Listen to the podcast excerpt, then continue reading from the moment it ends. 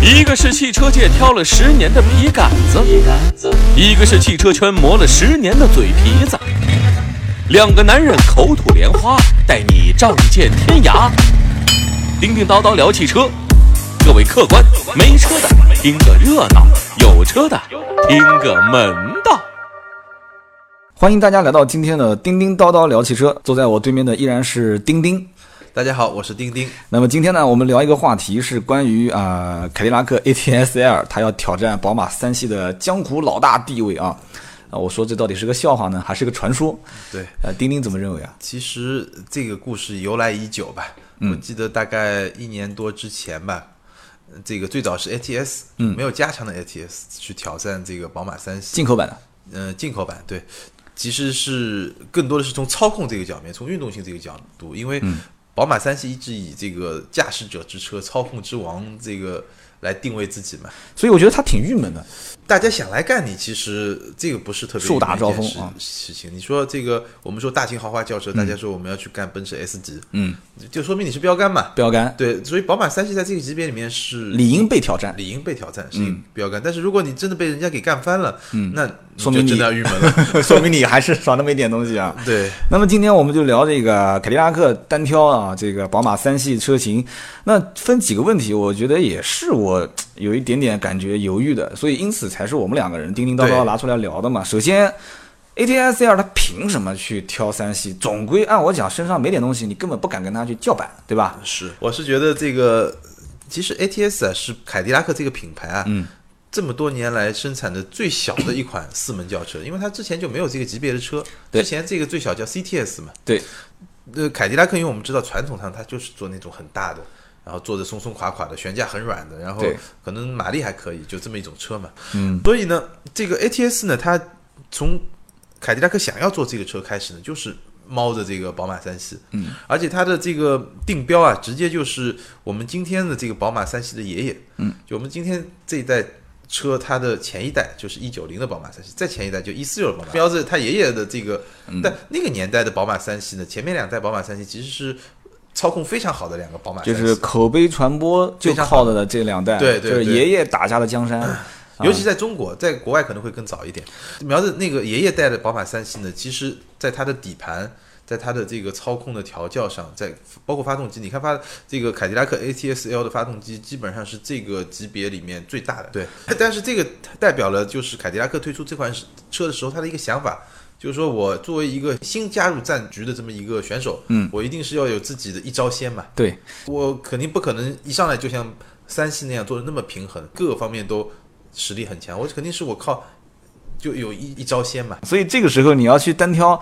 挑谁都没有用。你要拉个什么 A 四啊、 奔驰 C 去挑，你估计可能挑赢了也也就那么回事了。所以他现在以操控为主，所以他可能就要瞄到那个以操控为标杆的车型，能这么理解？啊、可以这么理解。所以就打宝马三系。对，然后呢，它进口以后呢，国产，国产呢以后呢，它加长，嗯，但其实它的加长版也是一个比较运动的，在这个阵营里面，就是我们刚才说了，嗯，想要干宝马的这一票车里面，其实它还是、还是虽然它加长了，但相比于别的那些以舒适豪华为取向的那些竞争对手，它还是偏运动的。嗯，就我是觉得，因为我们最近看到，其实比如说三系也升级了，嗯，对吧？ATS 16款，一六款 E LED 大灯，对 ATS 也升级了。那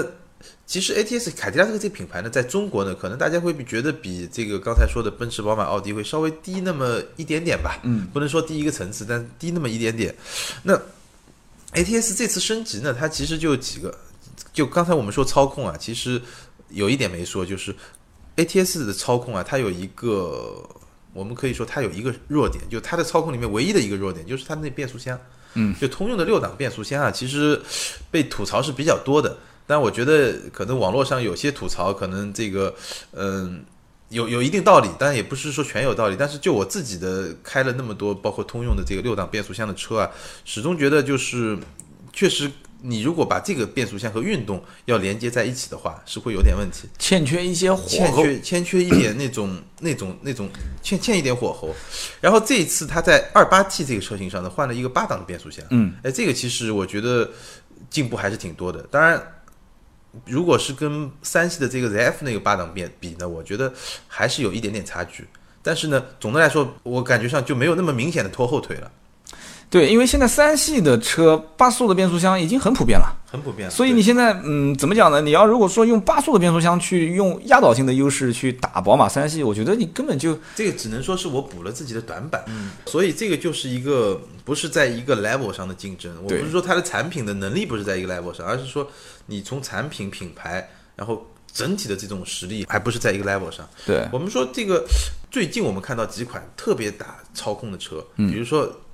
凯迪拉克 ATS，、比如说捷豹的 XE，嗯，但是你会发现传统的这个操控之王宝马，它其实好像已经不打这场战争了。没什么反应。在我看来啊，就今天的三系已经不是一五年是宝马三系四十周年，已经不是四十年的三系的传统了。就当年就是三系作为一个操控者之车这个这个传统啊，嗯，今天其实是被宝马二系来继承了。因为今天的宝马三系啊，它已经是一个综合实力非常平衡的一个车，当然也是因为市场环境不断在变，变得越来越圆润，你会去看，就因为我们呃如果四十年的历史我们去看，你会发现同一级别的车啊总是越来越大。对，今天的三系呢，已经大到一个我有运动性、有操控性，同时对我又有舒适性，我又比较稳定，就一个非常平衡的，就像一个太极高手，我在哪一方面都没有什么。那他为什么能做到这一点呢？我觉得是因为现在有很多技术，嗯，包括一些电子技术啊，可能很多人会说，哎呀，现在车操控跟原来没法比，是我就喜欢大排量吸气发动机，我对就自然吸气发动机，我就喜欢那种机械的快感。嗯，OK，我我也喜欢，但是问题在于已经翻篇儿了嘛。对，那现在的那种非常纯粹的乐趣，我觉得更多是由二系来继承的。对，所以当 ATS 也好，XE 也好，去挑战这个三系的地盘的时候，发现 OK，你在这一方面是赢了它。嗯我其实承认 ATS 纯粹从操控性上来说，其实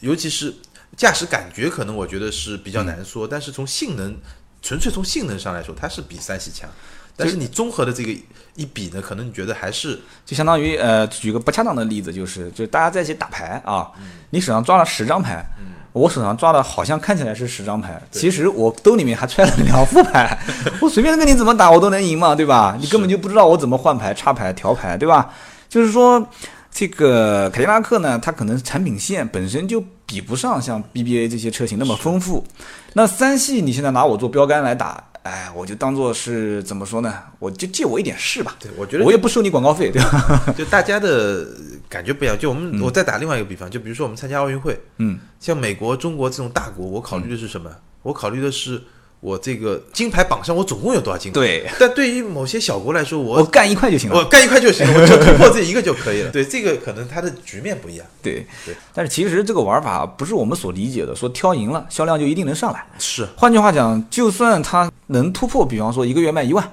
对吧？已经算是畅销车了吧？那就非常好了。现在我知道 ATS 基本上一个月在两千五到三千，我我觉得基本上因为每个品牌它有自己的这个，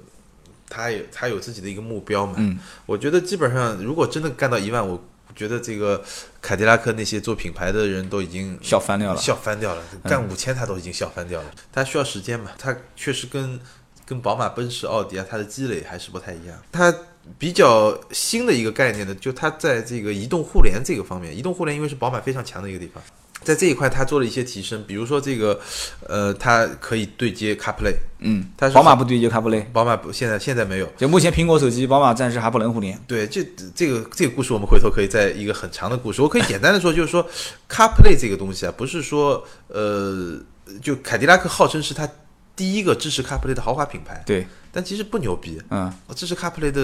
呃大众品牌多了去了，宝马、奔驰、奥迪啊，他们还是把自己看得比较高，他们可能会认为苹果也好，谷歌也好，以后都是我的竞争对手，将来都要造造车的。对，将来都要造车的，所以我觉得这个有里面的考虑。所以凯迪拉克宣传自己的 CarPlay，我觉得，嗯，怎么说呢？对消费者来说当然是件好事儿，对，因为我用得上嘛，对吧？嗯但是从品牌自己来说呢，你也可以看到，它跟一线这些底气很十足的德国品牌还是有差距的，还是就有你一不些敢跟人家叫板吧？但也许他是美国人嘛，就美国品牌之间它相互这种，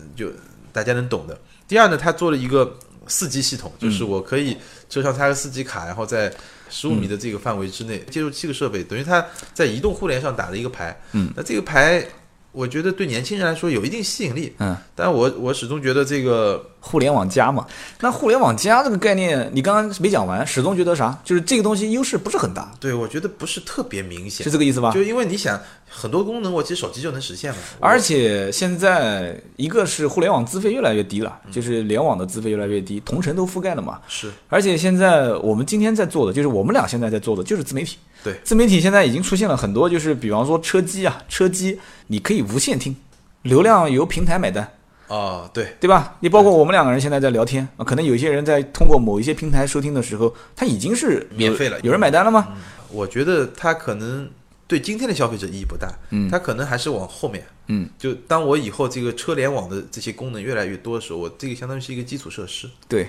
是可能我觉得有一个一边走一边往前看就的这么战一个意略思，战略的意义非常之重大。对，但是呢，就是从我们实际的使用角度来讲的话，对或者说是就是国家整个互联信息的发展推进的这个程度来讲，其实也就是跨了一小步。一个车的使用周期会比较长，对我们手机两年换一部，一辆对车大部分人可能还是会用个五六年嘛，而且五六年以后你这个二手车卖掉还有人要用嘛，它的这个硬件的基础设施它可能会往稍微高一点就可以，以后我软件升一级我就可以实现更多的功能，就是说，那现在的八速你也是说是补短板，那么就是包括连七个 WiFi 设备，你说的这个也是对于汽车车企来讲是跨度比较大的。嗯那么这样看的话，它到底它这些升级改变不了什么竞争格局了？怎么说呢？我觉得也不能说改变不了，嗯你肯定是加分嘛。你比如说我这些东西我价格又没没怎么变。，又没变 那还我是等于原来相价当于格相当于变相的在做一些增加它的这种性价比的竞争力。但三系也也增加竞争力了，嗯三系它增加什么竞争力？我你看那个三二零。的运动版和三二八的运动版，嗯它免费配了原来的 M 套装，它这个没涨价，啊，倒也是啊，对吧？两万多块钱的套装它没涨价嘛？我觉得凯迪拉克哪些人适合你呢？首先，你对操控有要求的人，凯迪拉克是一个不能说它有价值的，它性能更强吧，至少。嗯。然后它的那个底盘，它的那个电磁悬架，包括这些都是非常好的。第二呢，就是外观，嗯，因为我知道很多人选择凯迪拉克，其实就觉得它长得比较阳刚，比较呃钻石切割是吧？对，，比较比较 man 一点。然后呢，如果说在移动互联这一块呢，嗯、有些人可能觉得，哎，我挺喜欢这个风格的。但是其实凯迪拉克，我觉得这次它也有一个小小的问题，在于做个采访啊，如果你是用安卓手机的，嗯，你说凯迪拉克告诉你我有 CarPlay，你这个心情是怎么样？我换手机啊。啊，你想着换手机，你不会觉得说你被这个车歧视了是吧？为什么这么讲呢？就是嗯因为我认识了很多以前做那个就是车联网 OBD 接口创业的，是就插个 OBD 的盒子，然后手机里面可以下个软件。他们很多公司为什么最终死掉？他们死就死在安卓系统的不稳定上面。一个汽车厂商，如果是我的话，嗯我要开放我的平台，一定要让它稳定。稳定怎么办呢？用苹果吗？好，就是说，我觉得基本上就这几块。首先，你看着喜欢，嗯，然后你真的特别在乎操控，而且你对这个操控的在乎已经是有比较痴迷的那种程度。嗯，那这个两个有一条就可以。对然后呢，这种移动互联肯定是能够给你带来一些增加加分的。嗯，那喜欢宝马的是什么样的人呢？我觉得他是一个综合能力非常高。嗯，你别看它是二百四十五马力三二八，一百八十四马力三二零，但是它的这种给你的驾驶的那种感觉，人和车的这种反馈，嗯。包括这这些都是非常强嗯的，而且呢，即使是标轴的，其实它的空间现在也不小，也哎还行然后。比较平凡。但是宝马最差的一点就内饰，嗯我也不是说它内饰特别不好，嗯，但是你要看跟谁比，对吧？比如说跟奔驰 C，对，跟奔驰 C 比，你就 觉得确确实三就系会，你你你就能感觉到这种差嗯距。所以，那回到那句话，就是没有哪一辆车是完美的，对它一定有自己好的，一定有自己不好，就看你喜欢哪一个吧。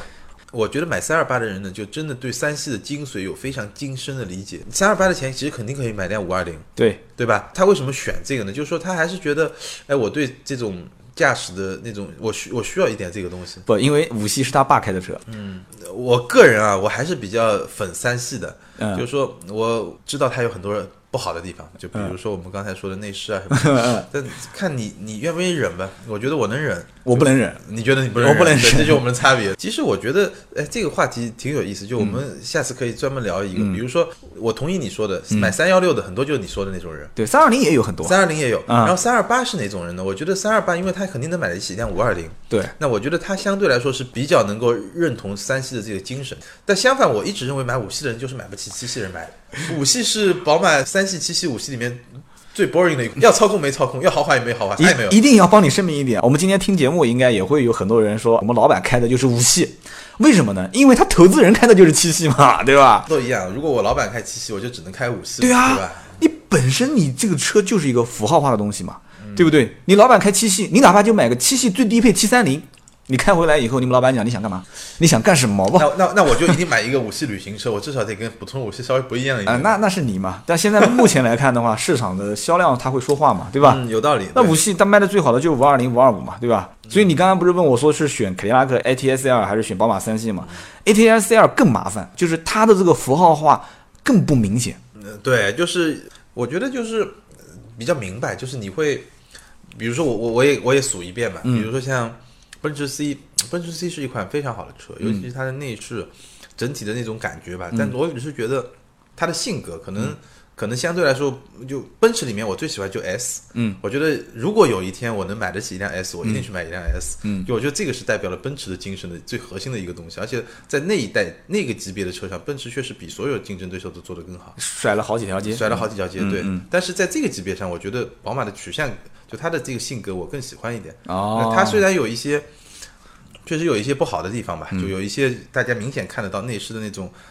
相对来说会比粗较粗糙糙些一点的那种感觉，嗯材确质实的廉价性。确确实，我觉得宝马在这方面是做的不是特别好，就是说它没有让大家能够很真实的感受到它的那种豪华。嗯它其实里面有很多很先进的技术，其实再加一点火候就够了，对就但再装稍微装一装，给是中国老百姓能没错没错能摸得到、看得到。包括宝马的移动互联也也非常嗯强，我觉得是在几个豪华品牌里面做的最好的。ATS L 这个车啊，应该来说卖的还不差，因为它基本上我看数据啊，它一个月两千小三千，嗯，小三千基本上就是除了奔驰、宝马、奥迪的第四。但离前三距离是比较远 甩了人家人好久人家了嗯都是一万左右的，这个它是呃两三千吧，有嗯这个趋势，就但是是说但是它一直在缓慢的往上爬，基本上比你你想它竞争对手不少啊，嗯，S 六零沃尔沃的，对，然后 XE 我们刚才说了，嗯，对吧？英菲尼迪的，嗯，然后雷克萨斯的，嗯，其实竞争对手也不少，一票这个豪华中级车嘛，是啊，其实这个级别呢，要聊能聊很长时间啊，是因为这个级别基本上每一款车都有自己的故事。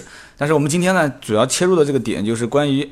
ATS 二啊，凯迪拉克的这个品牌，它到底去挑战宝马三系是一个笑话还是一个传说啊？具体是笑话还是传说，这个故事呢，就留给各位听友大家自己去判断了自己。去我们两个人的观点也是特别的鲜明，对吧？我是两个都不买，然后你是只会选宝马，对吧？是所以呢，这个里面就像这个吃饭的口味一样的，对吧？对有人喜欢川菜，有人喜欢广东菜，有人喜欢湘菜没错，这肯定是不一样的。对啊，所以没有什么具体的结果啊。这个级别里面，其实我们不用去，只是去相信品牌的广告啊什么，没有一款车是完美的，是的，就像没有一个女人是完美的一样，啊你是的必须找那个适合你的就可以。对，但是也有人不停的换嘛。行，那今天这期节目叮叮叨叨聊汽车就到这里，好，我们下期节目接着聊，再见。再见。